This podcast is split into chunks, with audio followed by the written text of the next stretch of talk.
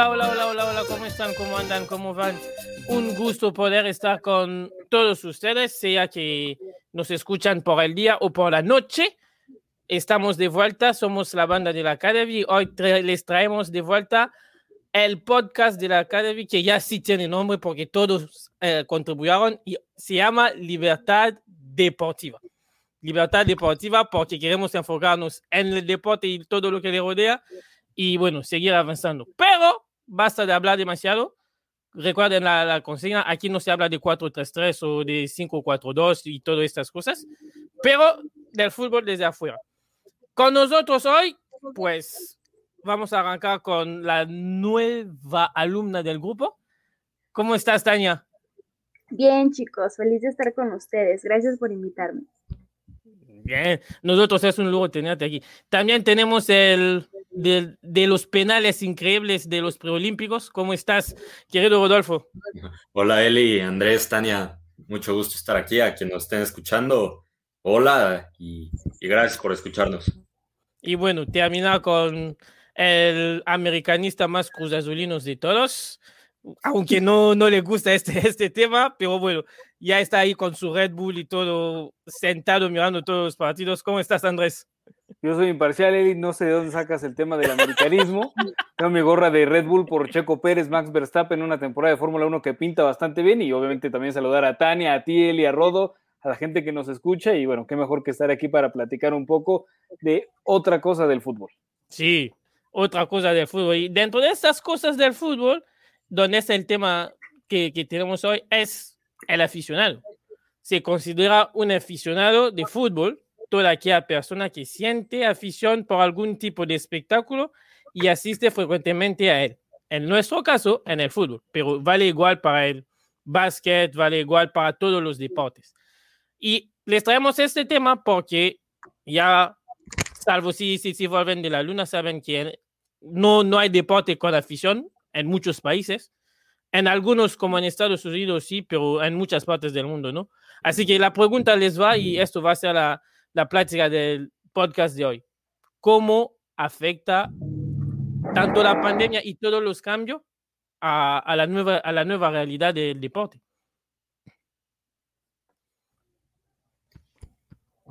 Pues buena pregunta, Eli. Ahorita ya lo decías eh, cuando planteabas eh, la pregunta de donde nos estén escuchando, no lo sé, aquí haciendo el podcast desde México ya empieza eh, el, afición, el aficionado a ir a los estadios, no es capacidad completa, son poco, es un poco porcentaje del estadio completo, pero es una diferencia enorme entre lo que vivimos eh, en la pandemia, durante la pandemia y lo que estamos viviendo ahorita.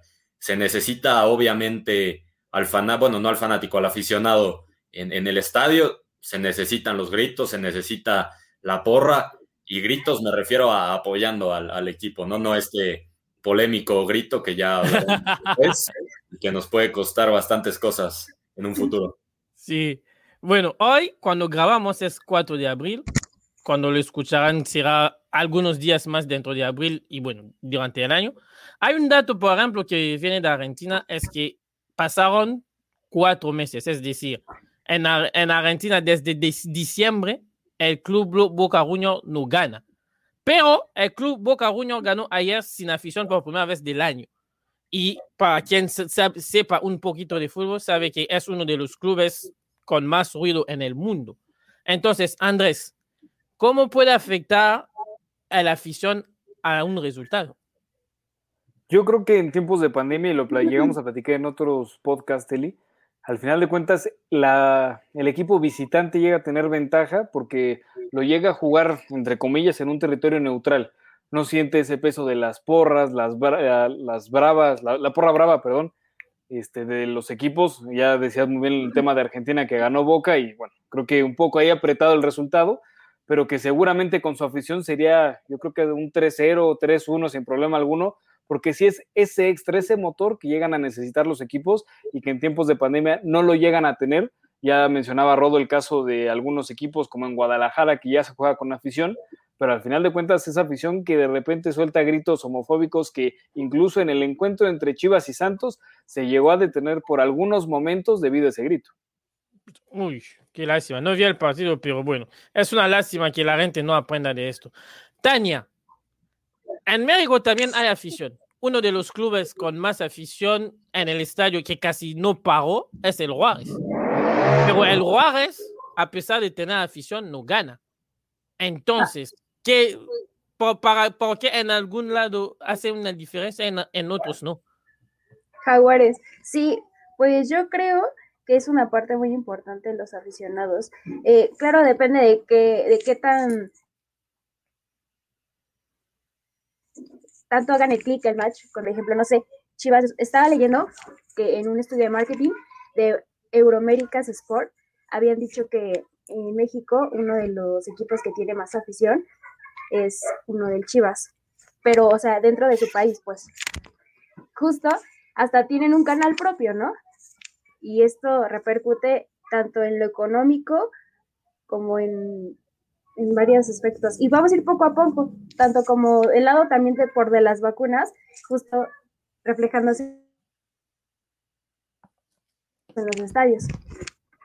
Sí, hablando, hablando de, de esto y, y, de todo el branding, como se dice en Estados Unidos y todo, ¿eso no sería dar demasiado poder a la afición? Contesta el que quiera.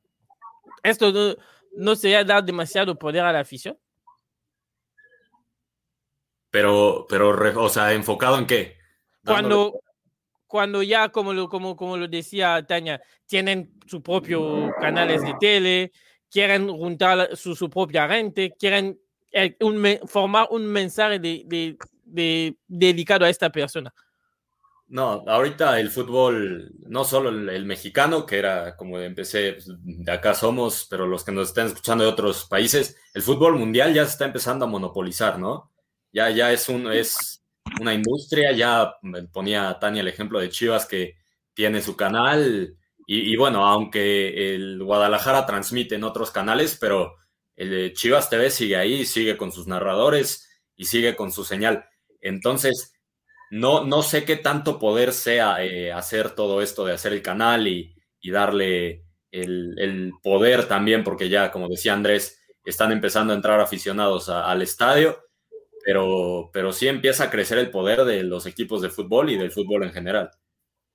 Ahora, Andrés, este vínculo afición-club, ¿hasta dónde llega? ¿Hasta dónde podemos poner una límite para decir esto es el permitido? y esto no.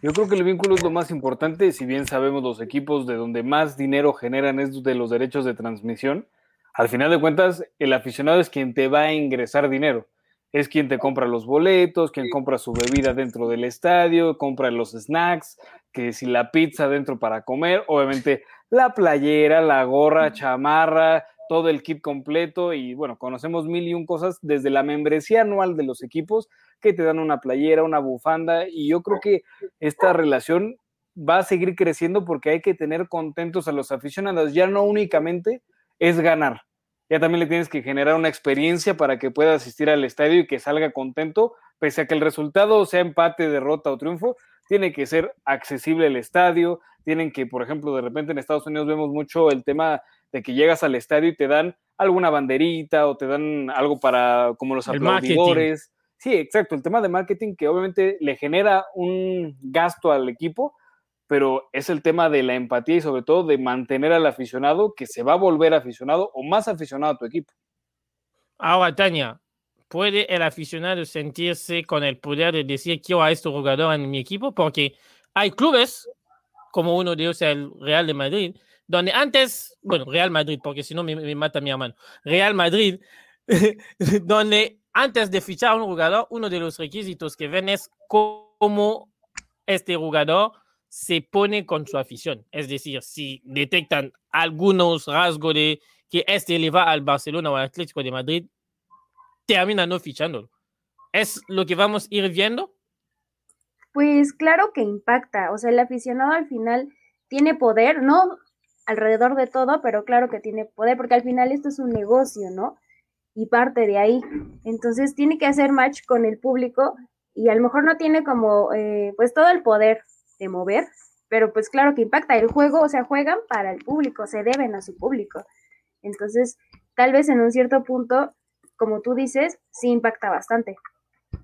Sí, ahora decimos que también tiene un poder, pero a veces vemos cosas como en Argentina, donde las barras, así se llaman por ahí, entran en los clubes durante la pandemia, como la que acaba de saltar ahí eh, en Argentina hace dos días, la barra de Vélez Sarsfield hizo una, una fiestita ahí, bueno, fiestita, fiestita, ahí en el estadio y tuvieron que condenar eh, el, el, club a pagar una multa. ¿Hasta dónde llegamos, Rodolfo? Bueno, es que también hay que, hay que saber separar entre el afición, eh, la afición y el fanatismo, ¿no? Que son dos cosas diferentes y son importantísimas eh, en esta plática que estamos teniendo. Eso que pasó en Argentina ya ha pasado en, en muchos lados Pasó también, no en el estadio, pero pasó en Marsella, que se metieron Los, fanáticos a la casa club y eh, hicieron destrozos. Entonces, es saber separar ese, esos conceptos entre aficionado y fanático y saberlos eh, tener bien en mente, ¿no? Eso de Argentina, contando también el, confinamiento, contando lo que estamos viviendo del COVID, pues, pues es eh, inentendible, ¿no? No se entiende que, que siendo aficionado de tu equipo te metas a hacer destrozos y te metas a, generarle algún daño o algún mal a futuro al equipo al que le vas, ¿no? Entonces, me parece algo un poco extraño e ilógico de parte de, las barras. Que la, que la gente no se me entienda, a nosotros nos encanta Argentina, tenemos compañeros como Santi que son de Argentina y nos gusta también el fútbol argentino, de verdad también damos algunos partidos aquí yo personalmente narré el Boca River, dimos el Vélez Independiente, pero sí, hay temas como de, un fútbol global donde podemos algunos ejemplos de vez en cuando para demostrar el punto al cual queremos llegar. Ahora, tengo en mi teléfono, en mi mano un teléfono. Y hoy, con la pandemia, pues la fuerza de la afición desde casa es tuitear. Tania, ¿qué credibilidad le damos a una afición que, que, tuitea desde la casa? Pues es que usar las redes sociales desde la comodidad de tu hogar también es peligroso porque a veces no miren sus palabras y a la vez también es como para apoyar. Entonces, como Twitter es como un conflicto, un choque de personalidades a cada rato. Entonces, muchas veces ahí la gente no se mide. Y sí, a veces como que empiezan con un comentario nada más por molestar y esto se va haciendo muy grande. Sí. Ahora, Andrés, ¿cuál es el verdadero afición? ¿El que se queda con la bronca porque no puede estar en, el estadio o el que tuitea para, manifestar que no está del todo conforme con su equipo? Yo creo que todos los aficionados son importantes. Ya mencionaba Rodo que de repente se exaltan algunos y entran en el famoso término de los pseudo aficionados que ni siquiera es la afición que está apoyando al equipo, sino que por el simple hecho de que perdieron o llevan varias derrotas, digamos, justifican en eso para llegar a generar destrozos. Ahorita lo que mencionaba Celia, yo creo que todos los aficionados son importantes, pero hay que analizar desde dónde vienen. Está el aficionado que obviamente le encanta ir al estadio, en estas ocasiones de pandemia obviamente no pueden asistir o solamente algunos pueden lograrlo, y también están aquellos que siguen al equipo eh, mediante las redes sociales, la televisión, desde lejos, porque a veces no pueden ir por un tema económico o compromisos o tema social o cualquier otra razón que le podamos encontrar. Entonces creo que ahí el equipo tiene que ser inteligente y entender que habrá gente que no esté conforme con el accionar del equipo pese a que esté ganando o esté perdiendo y habrá otros que pues estarán ahí a muerte sin importar lo que sea. Incluso muchas veces, lo que decía Tania en Twitter, vemos esta red como a veces de mucho hate, de odio que incluso entre aficionados del propio equipo, por poner un ejemplo de Tigres, se están peleando entre aficionados de Tigres, que yo no entiendo cómo es esa parte, en lugar de apoyar o estar en el mismo bando del equipo, entre ellos mismos se empiezan a atacar. Bueno, hablando de, hablando de atacar, hoy, 4 de abril, perdió el Atlético de Madrid. Yo personalmente levanto la mano porque yo mandé un tweet de decir que ya me cansaba cómo jugaba el equipo.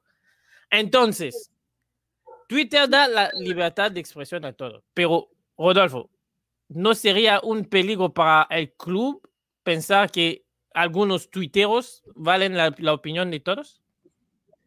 Pues, pues sí, sabemos que las redes sociales, y en especial ahorita enfocándonos en Twitter, eh, los tweets y los mensajes que cualquier persona puede poner se expanden a, causa de, segundos, ¿no? Pasó, y, voy a poner un ejemplo y entro en contexto para los que nos estén escuchando y no sean de México y no sepan eh, la situación. Eh, Andrés y yo lo podemos tener más, más fresco, lo que pasó con el Piojo Herrera. El Piojo Herrera estuvo, eh, fue técnico del, del, América aquí en México y estuvo toda una campaña, terminando el partido, se volvía tendencia el fuera Piojo. Jugaba, ganara el equipo, perdiera el equipo, empatara el equipo.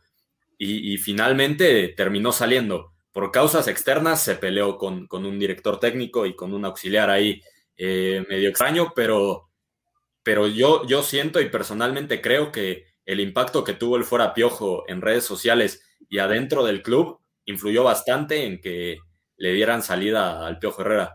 Entonces sí es un impacto tremendo en las redes sociales y, sí ahora actualmente empieza a influir poco a poco dentro de los clubes. Entonces, Tania, el futuro del, negocio para los clubes es de prestar tanta atención a lo que requiere eh, la afición pues igual hay que tener un equilibrio. Claro que ellos tienen el voz y voto porque pues te debes a ellos y si, si, los tienes enojados, pues no te van a consumir. Sí, sí. Pero ahí está como el equilibrio del aficionatismo, ¿no? Sí. Yo, bueno, yo en mi cabeza ocurren dos cosas. Si es un club estado como el, eh, el PSG, quizás no es importante, ¿no? Pero si eres un club como el Real Madrid, el Barcelona o el mismísimo uh, Athletic Club de Bilbao, donde se rigen por el aficionado, la idea es de que cada socio, cada persona que contribuye al club pueda tener una voz. Así que no sé, ¿cuál modelo es el mejor para ustedes? Yo creo que el mejor modelo, Eli, es en el que el aficionado se sienta parte del equipo.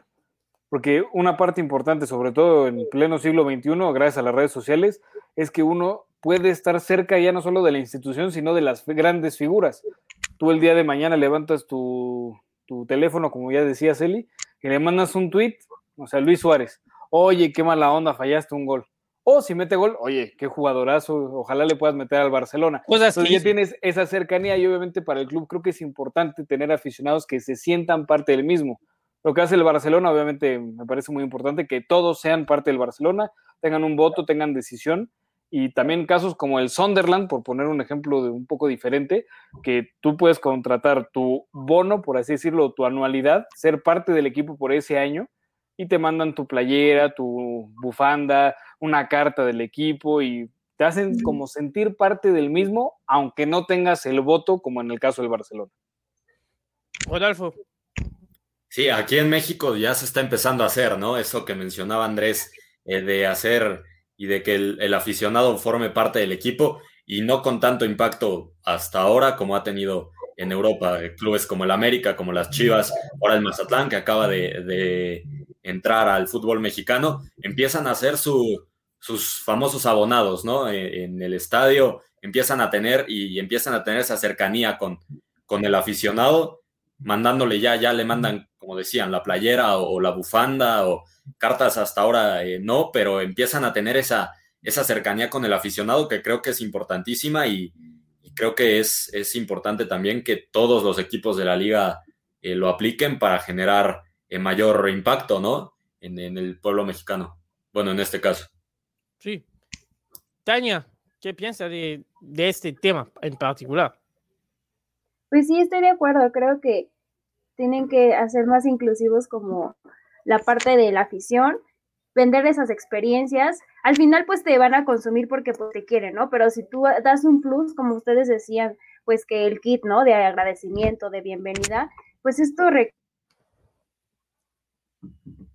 obviamente y a lo mejor ahorita no van a decidir quién entra o quién sale, ¿no? Pero pues es un, es un avance y creo que sí es muy bueno. Y la la verdad es que siento que el aficionado mexicano responde muy bien a ese tipo de incentivos.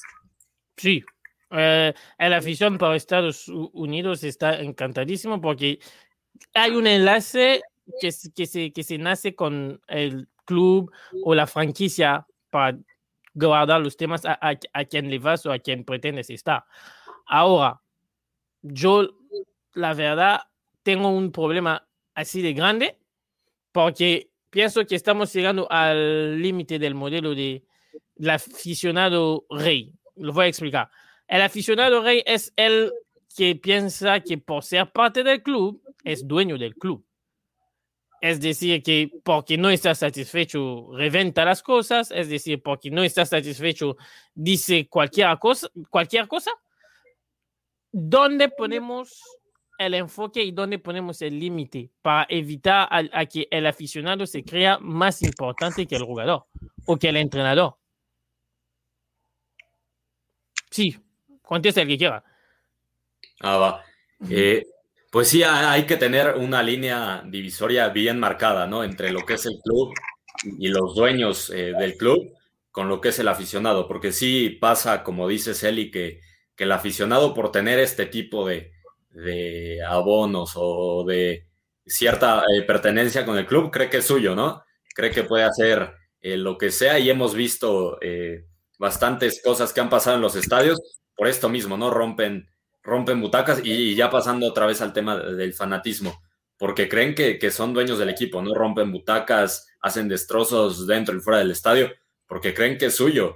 Finalmente, al que están afectando es al equipo en sí, ¿no? Entonces, pues sí hay que tener una línea bien marcada entre saber, saber que tú eres aficionado, sí puedes tener y sí puedes ser parte del equipo, como ya lo han hecho y ya lo mencionamos varios equipos, pero tampoco eh, sobrepasar ese límite que llega ya a lo lamentable, ¿no? Que hemos visto en varios, varios partidos de fútbol, no solo en México, del mundo entero. Ahora, afición somos todos, ¿eh? Pero invitados en el estadio no todos. Por ejemplo, Andrés, ¿cómo va a afectar el saber que no va a, tener afición extranjera en los Juegos Olímpicos? Yo creo que a todos los que van de visita, que es el caso de todas las delegaciones menos la de Japón, pues sí tendrán ahí el tema de no contar con sus familiares cercanos, más que la afición, que creo que sí es importante en los Juegos Olímpicos, creo que el motor para los atletas son sus familiares, a diferencia de lo que es un mundial. Entonces aquí yo creo que la situación en específico es que no va a haber estos estadios con tu afición como tal, pero al mismo tiempo creo que aquellos nipones que quieran ponerse la camiseta de Colombia, México, Sudáfrica y que quieran apoyar a otros países, no por el hecho de estar en contra de su país, sino porque también ellos quieren tener una afición. Creo que en ese sentido también pudiera apoyar a que pues se abra ahí un poco el tema de cultura mm, para conocer y entender como que yo voy a apoyar a México, pero también por qué lo voy a apoyar. Entonces, chance en una cultura como la japonesa puede haber ese tema de la empatía. La empatía. Hablando de, hablando de, hablando de este tema, ¿hasta cuándo el club le puede llegar a tener empatía a un técnico que no funciona, porque muchísimas veces las distensiones entre club y, y, afición llega porque el técnico no complace a todos. Entonces, ¿hasta cuándo podemos llegar a esto, Tania? Sí, pues yo creo que, pues si da resultados, aunque no lo quieran, pues al final va a ganarse su lugar, ¿no? Pero, por ejemplo, si no da resultados y tampoco lo quieren, pues al final tienen cierto tiempo para cubrir las expectativas. Si no lo hacen, pues ya son removidos de su cargo. Entonces, Rodolfo, ¿tienen razón los que se quieran de sus técnicos? Sí, claro, porque finalmente el aficionado es el que ve el, fútbol, ¿no? Por afuera. Tampoco es, es quejarse, pero tampoco es reventar, ¿no? Al, al director técnico, porque hay, hay aficionados que se, ciegan, se ponen una ventana enfrente y aunque el, director técnico, el equipo estén haciendo las cosas bien, es, es cosa nada más de reventar por reventar, ¿no? Entonces, eh, sí, ahora la, pregunta que, le hacías a Tania, ¿hasta cuándo, no? Se genera esa empatía entre el director técnico y, que se ha despedido, pues lo hemos visto en varios equipos en el que le dan largas, ¿no? Y ahora creo que con, las redes sociales y con Twitter ya eh, pues más, más abierto, ¿no? Y, en, motivo de, la pandemia, pues la gente se ha, se ha abierto más en redes sociales. Entonces creo que eso también ha ayudado a que le den que el equipo tenga menos empatía con el director técnico porque ya hay gente quejándose por todos lados. Como le venimos diciendo, también mezclamos redes sociales y afición y todo. Entonces, la pregunta es para Andrés. Andrés, con la pandemia hemos visto muchísimos intentos, inventos para tener conectado a la afición. Vamos a llegar al punto que dentro de unos años el clásico regional se juega por, Twitter para satisfacer a todos. No sé si por Twitter, pero creo que las redes sociales, el caso de Twitch, ¿por qué no pensar ya en transmisiones vía Twitch en las cuales se integran a los aficionados, como hemos visto a, a lo largo del torneo Guardianes 2020 y del Guardianes 2021, que a través de plataformas como Zoom, varios aficionados se conectaban, las televisoras daban un link.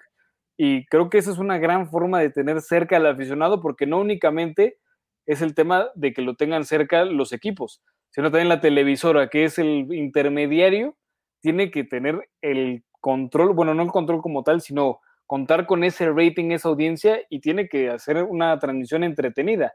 No únicamente es tener los derechos de transmisión, poner a dos narradores y tan tan. Creo que lo que llegó con la pandemia también se podría quedar para futuro debido a que la, afición también se integra en estas transmisiones porque creo que a todos nos gustaría de repente que algún narrador o nosotros que queremos ser narradores pues tengamos la posibilidad de pues, apoyar, de decir el nombre de alguien para que al mismo tiempo diga como, ok, esta persona, por no mencionar algún narrador, dijo mi nombre y fui parte de la transmisión, aunque sea un lapso de 20 segundos. Entonces, ¿es más cargo de los clubes o más cargo de los que los transmiten? Tania. Pues yo daría a, mi, a que los transmiten también. O sea, es que pues son la concesión, también tienen gran peso. Sí, Rodolfo. Sí, eh, en, el fútbol, eh, a excepción ahora de, Chivas que tiene ya su, su, propia, eh, su propio equipo de transmisión, creo que en general sí es, es cargo de la, de la televisora, en este caso que tiene los derechos de transmisión, de hacer más cercano al aficionado. Ya lo decía Andrés, que, que la gente de verdad se emociona porque digan su nombre, porque lean su comentario, porque, porque manden saludos a cualquier parte de donde vivan, ¿no? Entonces, eso, eso genera un, cierto vínculo eh, afectivo entre, entre el aficionado, el equipo, la televisora, y es un círculo que, finalmente va junto, ¿no? Entre afición, equipo y el, programa, ¿no? El canal donde se transmite. Entonces, para, para, resumir, porque ya hemos, hemos tocado el tema de, de buena condición, las condiciones que vinieron con la pandemia están para quedarse. Andrés. Yo creo que sí, están para quedarse, pero también este motor de los equipos es fundamental. Ya coincidíamos, creo que todos, que las televisoras como intermediario tienen que hacer estas transmisiones entretenidas, pero al mismo tiempo los equipos tienen que apoyar a que estas transmisiones sean entretenidas. Veamos el caso de la América con su televisora, que de repente en algunos partidos que no son tan atractivos, es decir, un América Juárez, América Mazatlán, regalan boletos. Te van a querer ahí en Mazatlán, ¿eh? Te van a querer. Atractivos visuales. Hay que decirlo. Digo, obviamente América jugando de local, creo que la última vez que se enfrentaron quedaron 5-0. Entonces pudiera ser que sí llegan los goles. Pero al final de cuentas, creo que los equipos tienen que dar estos kits, playeras, regalos, bufandas, dentro de la televisora, generar trivias, para que la gente en encuentros que luego no llegan a ver, insisto, equipos que no llegan a ser tan llamativos para todos, que no son tan nacionales como el caso de América, Chivas, Pumas, Cruz Azul. Creo que tienen que ser estos Tigres, Tigres, señor. Tigres es grande. No me voy a meter en equipos grandes, chicos. Pero al final de cuentas, creo que los equipos, si llegan a tener esta comunicación con la televisora y para los partidos que no llegan a tener tanto rating, u obviamente para los que también lo tienen, llegan a dar estos regalos, creo que la gente no solamente por el hecho de que digan tu nombre, sino por participar por un regalo, también te sientes parte de la transmisión. Entonces, creo que también en la pandemia hemos visto no el, tanto el abuso de este tipo de técnicas, sino que se han empezado a implementar de mayor manera. Entonces, creo que entre lo del Zoom, las dinámicas y lo que pueda llegar a venir, se puede aplicar bastante bien. Sí, sí. Taña. Sí, ¿saben que también valdría la pena eh, tomar en cuenta en la liga? Por ejemplo, que los equipos, más bien la liga, adoptar algún premio humanitario. Por ejemplo, en la NFL le dan un premio, un reconocimiento a los jugadores que fuera de la cancha hacen eh, cosas humanitarias para su comunidad, dentro de su comunidad. Y a lo mejor no es a fuerzas donar dinero o dar algo, ¿no? Simplemente apoyar o darle voz a su ciudad, etcétera, etcétera. Y esto es un honor que se le da al jugador. Así haya sido el peor, pero dentro de su comunidad hizo la diferencia. Sí, es, es, un, buen ejemplo. Volvemos al famoso tema de que, por, a mí no me gusta decirlo así, pero bueno, es, es la única manera que realmente hace impacta. Por ser famoso, son ejemplos. Así que, como ejemplos, ¿qué más se puede implementar dentro del fútbol nuestro? Porque la NFL ya lo, lo, toca un poco, el básquet en la NBA también hacen cosas caritativas, como el fútbol nuestro, que es un deporte más global y más general, practicado por todos lados, puede implementar mejor cosas. Porque recordemos que tenemos un mundial en un país que nadie quiere ir. Sí, Sí, no, y, más por el, por el caso que pasó ahora recientemente en, la final del Mundial de Clubes, en, donde el presidente no saluda eh, a las mujeres. Entonces sí es un tema a discutir y un tema bastante sensible, ¿no? Eh, ya platicamos hace rato también lo del grito homofóbico aquí en, México, pero pues el fútbol tiene que, implementar eso que, que, decía Tania y enfocándome en el fútbol mexicano, creo que serían pocos los que podrían recibir ese premio, ¿no? Eh, sí. Por más, ya, ya lo sabemos. De un, de, un, tal rebaño que van de fiesta, ¿no? Ellos no, no, están adentro. No, no, y no solo Chivas, también allá hay un jugador de Juárez, un jugador de Pumas. Entonces, sería un buen incentivo para tratar de motivar a los jugadores a, a, portarse o a comportarse un poco mejor fuera de la cancha, ¿no? No sé qué tanto pueda, pueda generar eh, ilusión al futbolista este tipo de premios, pero si, si lo arman en grande y hacen una buena propuesta para el premio, me parece que sería un buen incentivo y una buena motivación para el futbolista en general. Sí, el señor Ruggeri, que es hoy cronista, más que periodista, cronista en la tele con la E grande en Argentina, en algún tiempo, en algún tiempo fue un campeón del mundo y jugó por el Real Madrid. Y él dice que cuando llegó al Real Madrid, una de las condiciones que le pusieron era de bien tratar a la afición. Ahora, aquí salimos del tema de los clubes para ir a más personal. Andrés, ¿deberían los jugadores tener más aprecio para la gente que le va a ver o que por ahora le sigue por la tele? Totalmente. Y ahí creo que todos vamos a coincidir. No recuerdo bien si era Jamaica, pero fue una visita de la selección mexicana llegan a su hotel de concentración y había dos aficionados de México. Y lo que a mí me impactó es que ninguno de los equipos, de los jugadores, el cuerpo técnico, nadie se acercó ni siquiera a decirles, hola, gracias por venir. Ya no te digo la foto o firmar la playera. Y estamos hablando de alguien que está representando a México, no solamente a la selección mexicana, a un país y todavía que se pongan de esa manera, con aficionados que no sé si viven ahí, si hicieron el viaje o X o Y razón, pero ahí estaban y eran solo dos. Y no te estoy diciendo que se tomen fotos, se carguen, invítalos a cenar. El hecho de poder decirles gracias por estar aquí, saludarlos o un mini abrazo o algo, porque digo, en ese entonces no había el tema del COVID, creo que el, de repente el futbolista se sube a uno o varios ladrillos y pierde el piso, pero sobre todo de dónde está. Y al final de cuentas los aficionados son quienes hacen a los futbolistas. Rodolfo. Sí, no, y en ese tema para el futbolista es algo que pareciera sin importancia, ¿no? Vas, le das la mano a los dos, tres aficionados que estén ahí y te regresas. Pero para el aficionado, que bien decía Andrés, quién sabe si viajó, quién sabe si vivía ahí, e, es, o sea, es una motivación y era lo que, lo que platicábamos hace rato también. El que el futbolista le dé la mano, le diga gracias o le regale su playera para el aficionado, al aficionado le hace el día, el mes o el año, ¿no? y al futbolista no le genera ningún, pues ningún problema quitarse la playera y regalársela a algún aficionado. Entonces sí, sí creo que, regresando al tema de la empatía, tendría el, futbolista que ser eh, más empático con la afición y ver este tipo de, temas, ¿no? Es increíble que dos aficionados únicamente y no se pasen ni siquiera a, a voltearlos a ver. Sí, sí. Messi, Lionel Messi mandó una camiseta, creo que es el, creo que es el, la que la afición, bueno, Andrés, eh, ayúdame en esta porque tú es, eh, es que más, más sigue el Barcelona. Creo que era de Afganistán, ¿no? El, el chico a quien Messi mandó la camiseta hace dos, tres años. No, no recuerdo bien. o Afganistán? Pero sí, le, le, mandó la playera y es esa conexión y es cuando decimos, si una estrella de élite mundial puede hacer eso, pues un saludo a unos dos, tres metros de distancia, creo que a nadie le hacen daño.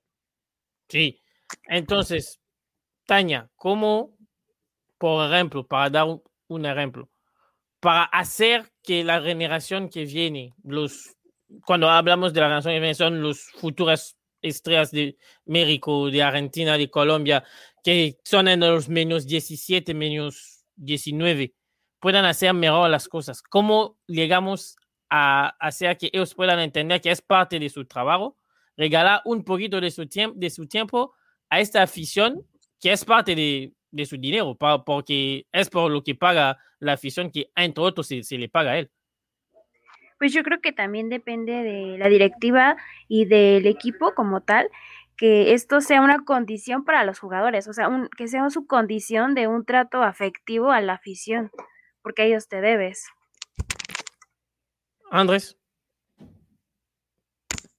No, y luego llegamos a ver ya aquí en México, por poner un ejemplo cercano, que salen de los entrenamientos, que igual lo vemos en España, pero en México específicamente, con unos carrazos y creo que son muy pocos, contados hasta con los dedos de una sola mano, los que se paran, se detienen, no solamente para dar declaraciones con los reporteros, sino para tomarse una foto, para firmar autógrafos, para cruzar cinco o seis palabras con algún aficionado que quiera hablar con ellos y conocerlos. Entonces, creo que en la situación que vivimos hoy en día, que el fútbol llega a ser ese escaparate de la realidad, si un ídolo se te llega a caer, como es la famosa frase, que tú lo tienes en el pedestal y de repente no te saluda o literalmente no te voltea a ver, creo que la afición llega a perder esa como empatía, pero sobre todo esa relación, ya no solamente con el jugador. Sí, ilusión. como, Pero ya no solamente con el jugador, sino con el equipo. Sí. Rodolfo. Sí, sí, generas un, cierto eh, rencor, no sé si llamarlo así, pero sí se genera un cierto rencor, ¿no? Entre el equipo, el jugador y tú. Y, siento eso que, es más, más generacional. Hemos visto eh, que jugadores jóvenes se han dado el tiempo, veía, eh, por poner un ejemplo, al jugador del América, Santiago Naveda, que, mostraba los botines que le había regalado Raúl Jiménez cuando entrenaba en Naveda en Cuapa. Entonces siento que, ya las generaciones que vienen, ya mencionabas el 19, 20, ya tienen más conciencia en que tienen que enfocarse no solo en su carrera futbolística, sino enfocarse ya más que, son figuras públicas, ¿no? Que son figuras públicas y que por algo así te le puedes caer, ya decía Andrés, se te cae del pedestal el ídolo, ¿no?